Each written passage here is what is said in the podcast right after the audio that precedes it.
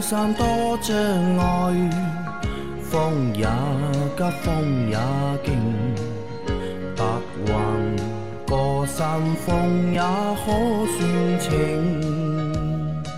养车修车乐趣莫多。说水中多变欢迎收幻听，老秦汽车展。水也清大家好，我是老秦的小工杨磊。大家好，我是阿 Q。好，我们今天的节目接着昨天继续啊。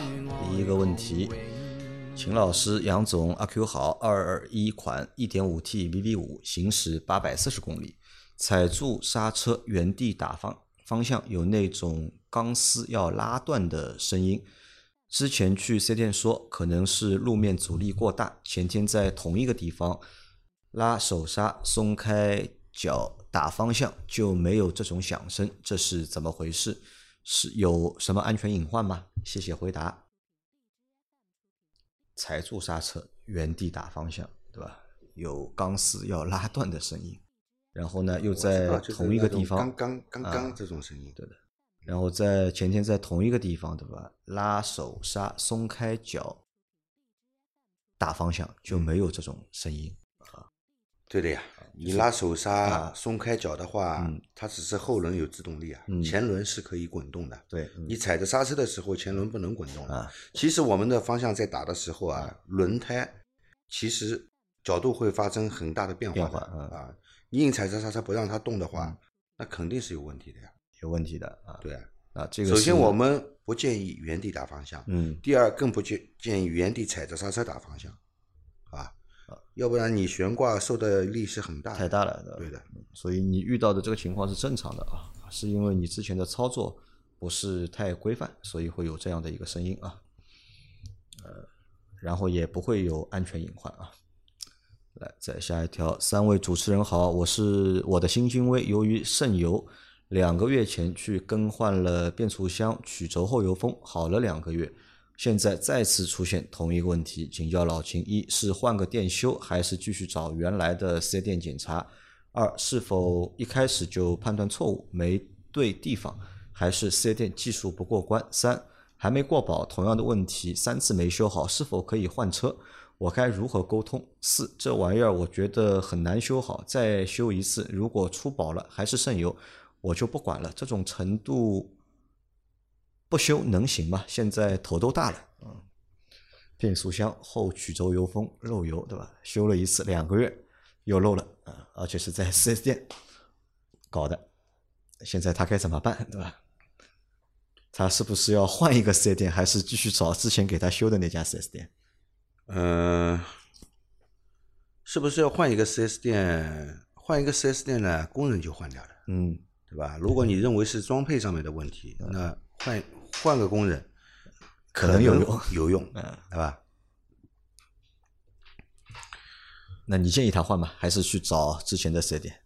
呃，因因为为你在那个前面那个四 S 店有维修记录嘛，嗯对吧？你继续找他，嗯继续找他，让他再修啊，对吧？你换一个四 S 店呢，他还是给你换曲轴油封，嗯而且按照四 S 店的嗯这种售后的这种流程啊，如果同一个问题一开始的是小师傅修的，啊修好之后又来返厂了，这大师傅肯定要出来。了。对的，啊，大师大师傅会来帮你修，对的，再修，啊，所以只要在保修期再找他修。修完了以后，如果还是漏油，我跟你说啊，这个说明换曲轴后油封已经没用了，呃要换什么知道吧？换什么？换曲轴。换曲轴，但他你看还在这个不管，保修期里的车我跟你说，啊曲轴后油封为什么会漏油？首先，这个油封它是一个橡胶件，嗯它会老化，它会磨损啊，因为一直在转，它总有磨损的，对吧？它如果安装的时候平面不好，嗯那么造成它这个早期老化，嗯变形了嘛，对吧？造成它早期老化漏油。如果确定安装上没有问题，那么油封每辆车都一一样的，别人车上不漏，为什么到你车上漏呢？就不是油封的问题，那就是曲轴也有问题，嗯那要把曲轴也也干掉，也要换掉。对的。那他现在他现在怀疑啊，到底是判断错误呢，还是四 S 店技术不过关？哎，这个油封漏油，变速箱抬掉以后呢，很清楚的，而且这个流出来的是发动机油和变速箱油是不一样的，嗯。这个判断错误是不会的。不太会的，对。对的，就技术有问题有可能啊但判断上就是安装上面有问题，有可能，嗯。啊，然后就是不单单是这个油封的问题，啊，有可能曲轴也有问题，需要同时更换两个部件才能解决这个问题。好的啊，然后他还有问题啊，是不是同样的问题修个三次都没修好啊？能不能换车啊？阿 Q？同样的问题累计累计维修过三次，你看你这个车是不是在三包范围内？三包的话，因为是两年五万公里嘛，嗯，你如果说那个质保没到，那但是你三包过了的话也没法换嘛。啊，它有一个时间的啊，就是它有一个三包的一个时间的一个规定，对吧？嗯在多长时间里面，对吧？你同一个问题，你修过好几次修不好，对吧？那要可以提出这个事情如果会搞的话呢，能换个发动机，看你怎么啊，能换个变速箱能换个发动机啊，能换个 对这个如果要换曲轴的话，肯定是换发动机嘛。啊。你如果会搞的话呢，说不定能换一个新发动机用用，也蛮好的。但它这个应该也是新的吧？也没用多长时间，还在保修期里面，还在保修期里面嘛，只能说它在三年里面呀。三年里面。啊，对吧？你反正如果用了两年多了，换一个嗯新的发动机也没什么不好，我觉得。啊，他还有一个想法是呢，如果这个东西那么难修，修不好的话呢，他索性不修了，让他去了，对吧？行不行？嗯，不行，不行啊，油漏光了。它会越来越严重。啊你不停的加机油，你这个补进去的机油呢，4S 店是不会赔给你的，啊，对吧？这个是要你自己掏钱买的，所以 还是应该把它修好。还是要去修，对吧？还是去你原来的那家店，对吧？继续反映。对，继续修，继续这次修呢，你也别去担心他们技术了。啊，如果大师傅出来，还是技术上不不过关，那这家店估计呢也开不长了。那这个时候才去考虑换店，对吧？啊，不要换电，还是盯着让他再修，再修一次就可以有三包了嘛。啊，再修一次就有三包了嘛，因为不行你给我换个新的发动机啊，对吧？好啊，继续去这家店修啊。再下一条，白车是不是更容易招鸟屎啊？我的白车和一辆黑车、一辆银车停在一起，结果我的白车上落的鸟屎更多，只好用柏油清洗剂擦掉啊。这个问题蛮有意思的啊，白车是不是更容易招鸟屎？一样的，鸟是停在树上的，不是停在车上的。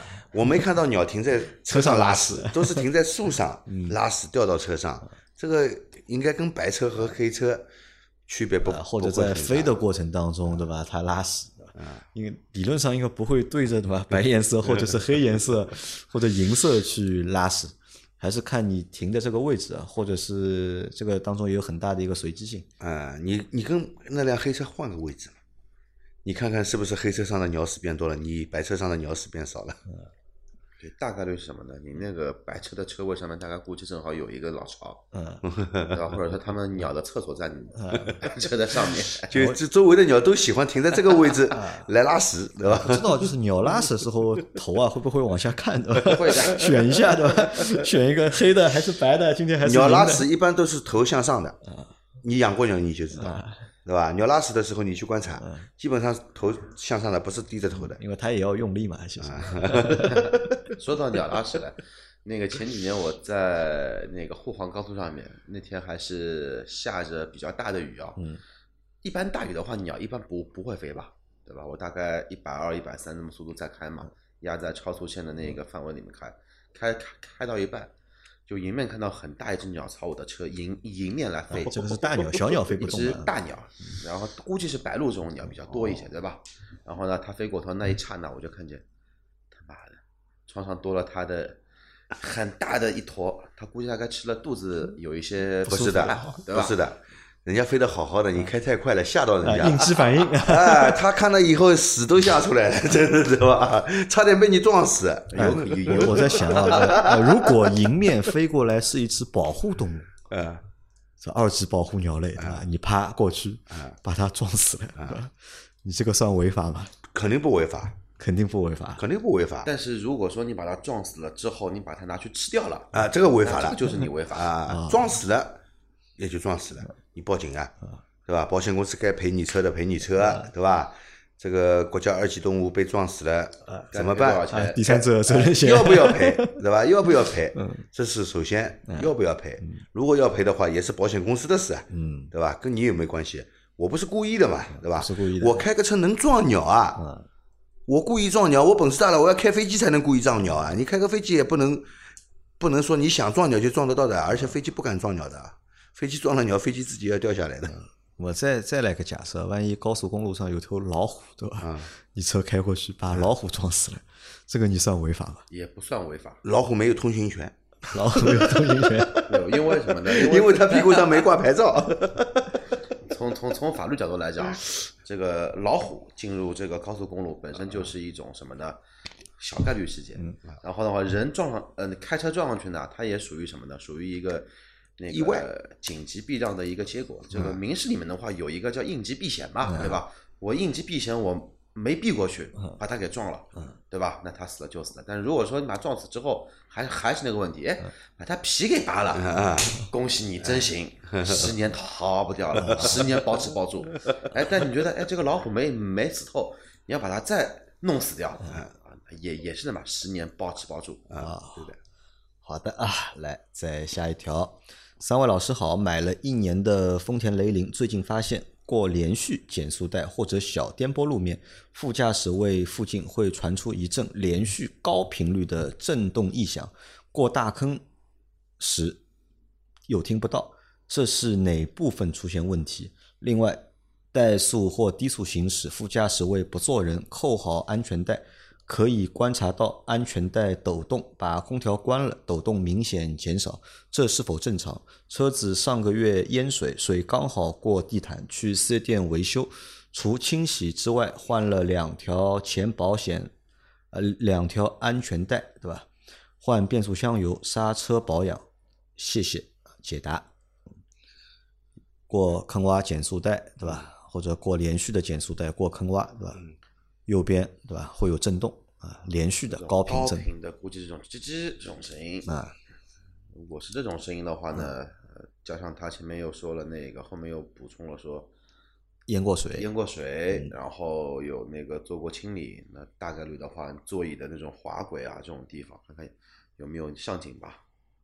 啊，这些地方都应该检查一下。对，座椅看一下螺丝有没有上紧，然后的话呢，如果说你是只淹过了地台，没淹到座椅下面的那一个骨架，那你就查那四个固定螺丝有没有拧紧，该上垫片地方有有没有上，对吧？就这些问题。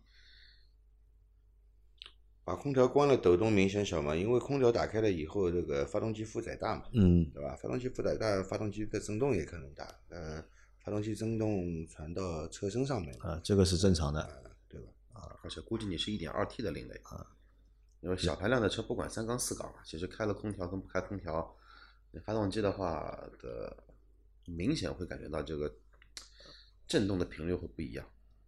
好的啊，检查一下啊，前面阿 Q 说的那几个地方。再下一条，请问三位老板啊，新车没几个月，有没有必要打蜡镀金保养？经常做会不会有坏处？首先啊，这个镀金一般我们都是新车，啊，就是新车镀，新车去镀金，对吧？旧车嘛，打打蜡就可以了打打。蜡就好了，也不要去镀金了，对吧？那么镀金首先呢，它会对漆面做一个打磨，嗯抛光处理，啊，打磨抛光处理好了以后呢，再给你进行一个镀金的施工，对吧？那么你想呀，这个做一次抛一次，做一次抛一次，早晚一天，这个油漆表面那层光油啊，越抛越薄啊啊，被你磨光了，嗯，啊，到时候不管镀什么金都不亮了，嗯，对吧？所以说没必要这个经常去做这个东西啊。新车的时候保护一下啊，据说维持有半年的时间也就好了，因为半年以后车也不行了，对吧？你这个新鲜劲也过去了，对对吧？因为你要考虑啊，就是你为什么要去打蜡或者是镀金，对吧？目的到底是什么？如到底是为了保护车漆，还是为了好看？因为有的人可能是为了好看才去做这个事情啊而有的人呢是为了去保护车漆去做这个事情。但是你看，如果是出于保护车漆的目的的话，你看镀金镀的越多，车漆会变得越越薄啊。其实这个并没有对你的车漆形成保护，对的，好吧？那这个你自己看啊。但经常打蜡的话呢，对车没什么坏处。嗯，如果说你自己打的话呢，就比较费人，累一点吧，呃，比较费人。对。打蜡相对来说是对车漆相对来说呢，打的一个比较好的方式。如果打蜡的话呢，打软蜡，不要打硬蜡。打软蜡软蜡呢比较好推，嗯，是吧？你涂好蜡以后呢，一推呢就它就亮了。那个硬蜡，我跟你说，你要自己推的话，整辆车打下来，我跟你说，满头大汗，满头大汗。冬天都能让你出汗，有的推了。但现在好像我发现，就是给愿意给车打蜡的人啊，越来越少了。嗯，这个和二十年前就不太一样了，就二十年前什么镀金啊、镀膜啊这些东西很少的呀，都是打蜡，基本上都是打蜡呀，对吧？而且以前打蜡，我看也都是什么，都是司机嘛，就是帮别人开车的，帮领导开车或者帮单位单位里开车，可能领导会有要求，对吧？这个车要保持干净啊，要亮啊，你会一直去打的。真的自己自备车在家里开的，好像我也没看到有几个人打蜡的。车都不想洗，以前车比较稀奇，现在车不稀奇了。以前当个宝，对吧？以前当个宝，现在就是代步工具嘛。嗯，好，再下一条，三位师傅你们好，从今年年初开始听你们的节目，从顺着听到倒听往期节目，前前后后追了两百多期了，真是听得不亦乐乎。今天试着第一次向老师傅们请教养车的两个小问题。我的车是造车新势力的理想 ONE 电动增程车，从买车至今一年多，跑了两万多公里。由于家里单位充电条件很好，基本上都是充电开。今天看了一下里程统计，燃油驱动里程数三千公里，基本上都是高速，剩下的一万七千公里全部电池驱动。像我这种用车情况，一年换一次机油应该没有什么问题吧？还有就是由于经常使用纯电模式，发动机经常一两个月不启动，这样对发动机是不是不好？需不需要加一下除碳、除积碳和燃油添加剂？第二个问题是，经常听秦老师说硅喷剂的好处，心里种草了。最近买了两罐，给车辆暴露在外面的所有橡胶、塑胶件及门缝胶条涂了一遍，这样是不是对防止老化能起到很好的保护作用？另外，车子是内饰车内饰中的塑料件及仿皮革件能不能涂一下？求解答，谢谢三位，祝节目越办越好啊！啊，这个问题首先是让阿 Q 来回答，啊因为阿 Q 经在服务过理想工作过啊，啊在服务过理想啊，先说你的保养啊，嗯保养的话呢，其实理想的话本身的话，保养金额就是五千公里嘛。五千公里，嗯五千公里的话是增程器的一个公里数。像你这种情况的话呢，呃虽然我在理想工作过，但是我那会儿的话呢，没怎么去接触理想的售车后。还没正式开始卖呢，对吧？我也不知道他们的售后用是什么机油。但如果说它的机油是能用满一年或者一万公里的那一种长效的机油的话呢，你这样开其实没什么大问题的，一年换一次肯定是没问题的。但如果说你那个理想的机油保养其实也不便宜，做一次的话一千块钱，嗯，小保的话机油机滤就一千块钱。如果买会员包的话，应该是一年里面的话是送两次的那个保养，包括上门取车。但是你的使用频率来说，燃油开了一年两万公里，增程器的驱动里程只有三千公里的话，你这个车也别考虑有没有积碳。啊，你不管是缸内直喷还是多点喷射，嗯，你想要积碳也不可能会有，嗯，三千公里也积不了。对你发动机不工作，哪来的积碳呢？对，但我在想啊，你看它这个车两万公里里面一万七是用电的，三千才是用增程器的，为什么不考虑买电车？啊？对的，就买这个车就不太合算了，我觉得。那就是为了考虑三千公里的高速啊。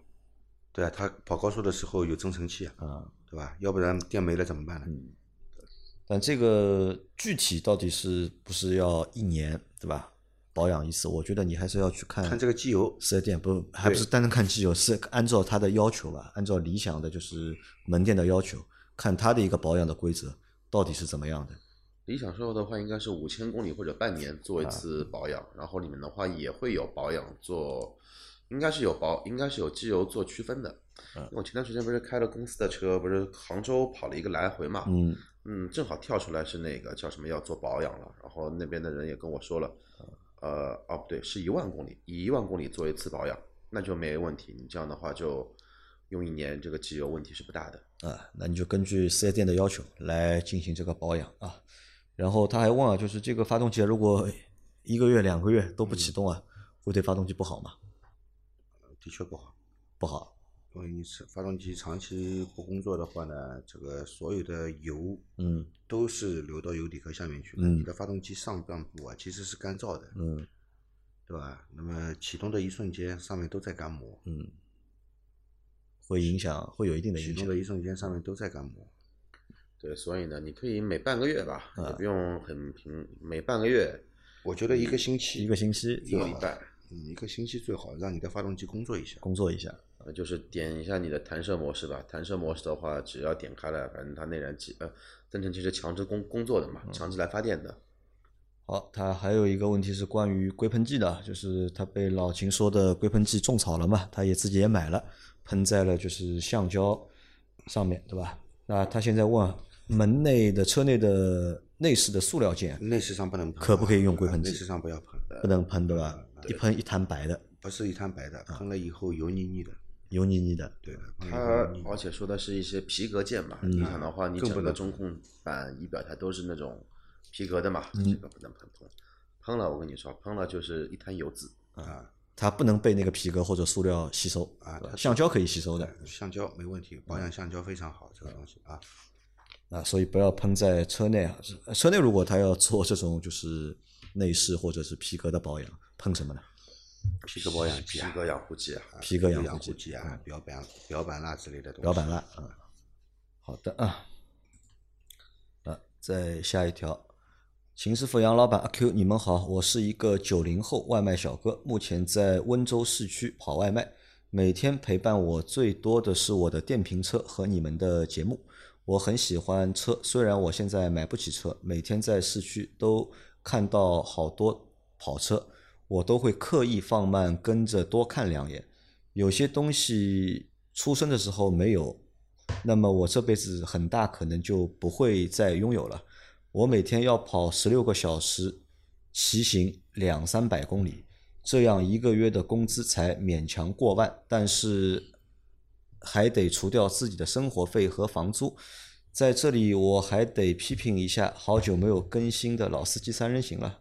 老司机三人行什么时候才能真正的回到正轨？最近都是二人转，阿 Q 为什么不去录？我没车，因此没有汽车相关的问题。但是我想问一下关于人生规划的问题。就我目前的状态，三位可以畅所欲言，谢谢。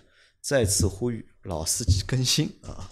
那我相信啊，你在听到我们回答这个问题的时候啊，你已经听到老司机三人行回归老司机了啊，回归老司机三人行了，变成三个人了。因为我们上个星期已经和阿 Q 一天录了阿 Q 老倪我三个人一天录了两期节目了，而且我们在最近的两个月里面，对吧？或者是在将来的两个月里面，能够保证三个人，对吧？三个人去录这个老司机三人行。那来回答一下他的问题吧。他是个外卖小哥，对吧？每天要做那么长时间，两三百里、百公里的路，首先，我非常感动有这样的听众啊，呃，纯是喜欢我们的节目，啊，对，那么？啊，因为听我们节目的呢，大多数的呢都是有车主，嗯，因为在用车的时候碰到的问题，那么收听我们的节目啊，可以答疑解惑啊，并且在我们节目里面提出他所所要提出的问题、嗯啊。那么作为你天天开两轮电动车，嗯也没有汽车啊，还是坚持听我们的节目、嗯啊，我们非常感谢你对我们的支持啊。那么是这样的啊，你说有些人这个出生的时候就没有嗯啊，这辈子可能就不会拥有了。呃，这一点我表示反对啊，看什么东西啊，看什么东西的啊。那么一辆汽车，我相信你现在还很年轻，嗯对吧？你的人生还有很多美好的时光在后面等着你。我觉得实现有一辆车的目标不会太远。对，车我觉得因为还不算很贵的东西，特别是放在现在，对，放在二十年前可能车是一个很贵的东西，我们不太敢想。但是现在的话，车也越来越便宜嘛，嗯，而且其实你的工资也不低啊，对吧？你一个月也能够挣一万多块钱，那嗯你即使去掉了就是自己的生活费、房租啊什么的，你多多少少还是能够有一些就是结余的嘛，嗯，要存一下，对吧？存个一年，存个两年，其实也能够买车。嗯存个几年应该也够买车了。毕竟现在汽车的这个入门门槛的价格也越来越低了，嗯，对吧？有很多自主品牌的，你看十万都不要，嗯对吧？七八万嗯就能买一个代步来说肯定没问题的这种车，对吧？呃，以后如果你有更好的机会啊，这个收入可以提高的话，那还可以考虑换车，对吧？所以说这个不要太悲观啊，不要悲观生活未来的生活还是美好的，要有希望。而且啊，就是还有一点，我觉得也蛮欣慰的是什么？你看，你应该也是个年轻人，嗯，对吧？就是你为了工作，为了生活，对吧？你愿意每天去工作那么长的时间，而且因为其实外卖小哥的确是一个比较辛苦的职业，嗯哎，但是你愿意坚持去做，对吧？这个其实年轻人嘛，只要愿意去付出，愿意去花时间、花精力在工作上面，总有回报的肯定对，肯定会有总有回报好的一个结果或者有回报，对吧？但是呢，有两点啊，我觉得就是我要提出一下，就是第一呢，我不知道就在开电瓶车的过程当中啊，你听我们的节目，对吧？是否会影响就是交通安全？嗯，不建议你戴耳哎机。你如果插着耳机听着我们的节目，嗯哎，可能呃别人后面喇叭摁你啊，或者怎么样啊，是不是会影响安全？因为我觉得外卖小哥最重要的一个点是什么？就是安全。因为你每天有那么长的时间是在路上的，嗯你开着两轮的电动车跑来跑去，对吧？你这个出状况的概率啊会比较高一点。所以在这个工作的过程当中，一定要保证自己的这个安全。对吧？那这是第一个点。第二个点就是你说人生的规划吧，规划这个东西，每个人因为每个人情况都不一样，对对吧？我们很难给你的人生去有所规划，但是至少你已经有一个点很好了，你愿意去花很长的时间去工作，对吧？这个最重要的一个点，其实你已经解决了，或者你已经有这个部分的能力了。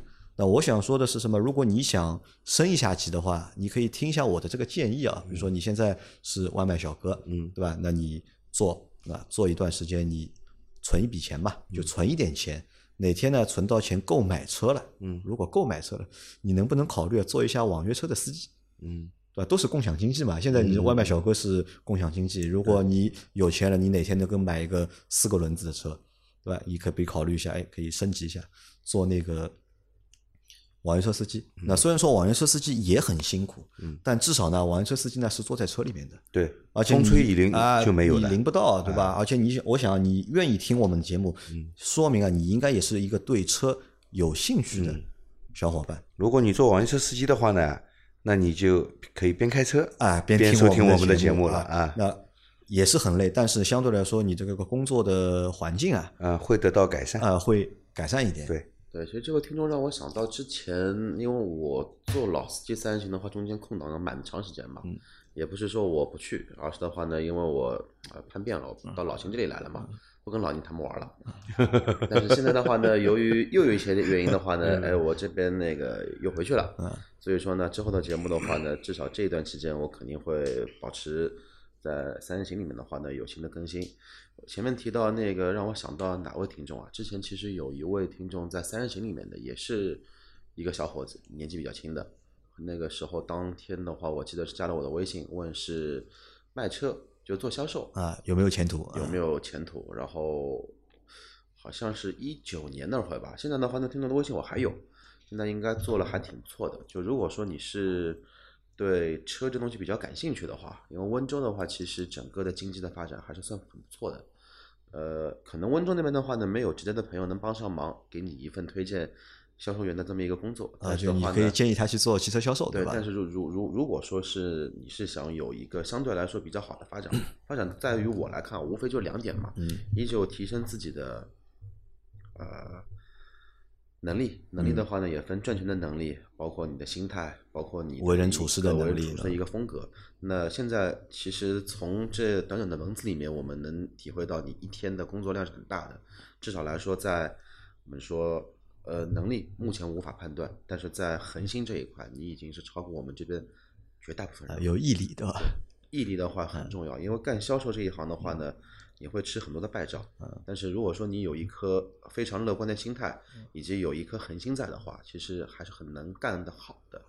呃，嗯，所以说呢，如如果说是建议这一块的话呢，如果你有兴趣的话呢，可以去考虑考虑转一个行业，去做做汽车的一个销售。而且目前来说的话呢，汽车销售这一个行业的话呢，是相对来说门槛还是比较低的。门槛比较低啊。而且的话呢，你能接触到的人，包括你的沟通技巧，应该来说呢，会比去跟店家或者说跟用户这这个是比较机械化的一个那个聊天来的会更加的学习到更多的一啊，些对，其实顺着阿 Q 的这个说法，其实再给你一个建议吧，因为你现在年纪轻嘛，对吧？你又愿意花时间努力去工作，所以呢，最好是换一份有成长的工作。对，但是有个前提条件，因为你像你杨磊说的一个条件，你先积累一部分的金钱在里头，可能先存一啊个几万存些块钱钱啊因为你一定要准备好一个什么呢，一个真真空期在。啊销售的话呢，有个过程的有可能你前面半年比较好啊，对吧？天赋比较好，那可能说你可能说第一个月嗯经过一段时间的学习累积之后，然后有了自己的一套的一套行为方式在里头，那你到第二个月开始就能开单就能赚钱了嗯。但你赚钱的同时的话，你的钱是到第三个才能拿得到。嗯你至少要准备好一个季度是没有任何收入的。嗯，所以说这一点的话呢，也要有这么一个决心在里头。就是年纪轻嘛，尽量去做一些就是有成长的工作，因为你看，如果你已经四五十岁了，对吧？那你没有太大的成长性，对吧那你去你去做外卖，对吧？送外卖，那一个月能赚一万多，能够养家糊口，那我觉得可以的。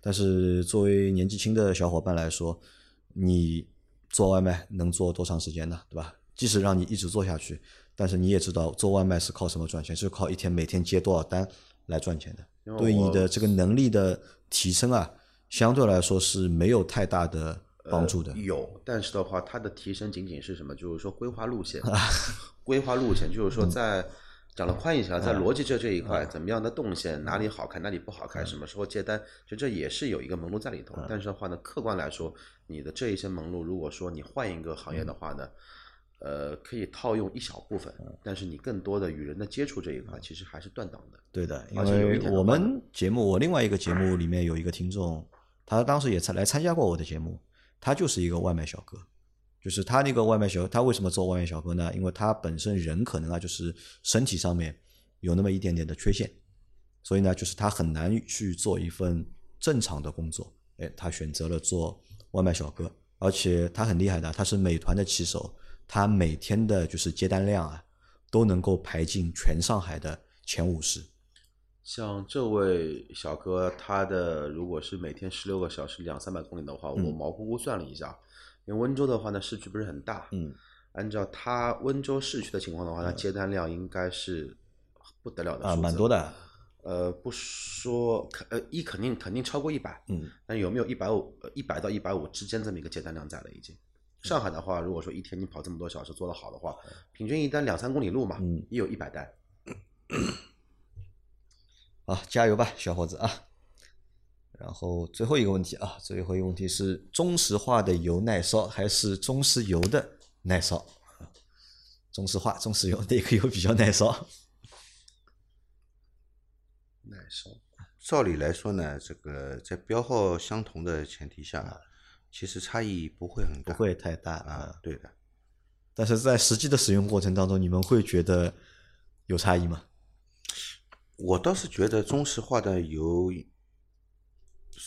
的确是好像耐烧一点就，中石化的好像耐烧一点，对的，有这么一个感觉。有这么一个感觉，不知道是错觉还是真实的感觉啊。但是我我没法去呃说不清楚啊因为耐烧。可能为什么我们有时候会有这种感觉啊？就是我之前是一直在中石化加的油，对吧？一直在中石化加的油，偶然一次，对吧？跑去中石油加油，嗯，哎，有可能呢，这一次加油呢，我的这个开车啊，的确油耗比较高一点，哎，就会觉得哦，好像中石化的油比较耐烧一点，可能会有这样的一个情况存在，因为理论上，对吧？这个东西都是一样的，呃，但是有一点是客观存在的，不同的加油站油品肯定嗯是有区别的，包括私营加油站，私营加油站其实它里面还有还有区分的，嗯私营加盟的，嗯还有就是那个纯私营的，也会有区分，就是油品的品质，每个加油站多少会有些区别在里头，但是一定要把它说到很广，石油石化哪个耐烧，嗯说不清楚说你讲不清楚，你要不去找一家那个怎么说呢，直营的，嗯石油跟直营的石化去比较，嗯，我相信应该没差，应该差不多，应该没什么大的区别。好你要，说哪个耐烧，对吧？电车最耐烧，啊你不要烧油了，不要烧油。烧电嘛。好的，那我们今天的这期节目就到这里啊，包括这个星期所有的问题，我们也都回答完毕了。那明天我们会有一期西米的会员节目，但是我们不在老司机啊，不在那个老秦机油杂谈，因为下个星期啊，不是下个星期，是这个星期。这个星期呢，我们会做一集西米的会员专项节目，放在老司机三人行。那么大家可以去老司机三人行听。那我到时候也会转载在，我不知道能不能转载，我不知道同时就是把一期节目放在两个专辑里面做成付费节目，我不知道可不可以啊？如果可以的话，我也会把这个节目放在老秦秀杂志里面。如果大家没有在老秦秀杂里面找到这个星期的西米会员专享节目的话，那可以去到老司机三人行里面去找，好吧？那大家有任何关于今天的结束前，我还要跟小哥说一句话。啊我关注了抖音的温州交警啊？然后伊娜外卖不容易，二呢注意安全啊注意安全十六个小时风吹雨打的也不容易，对吧？嗯安全帽戴戴好，骑行护具的话戴戴戴好，嗯，注意安全才有未来嘛。好的，那大家有任何关于养车、用车、修车的问题，可以留言在我们节目最新一期的下方，我们会在下周的节目里面一一给大家解答。我们下周再见，拜拜。拜拜。拜拜。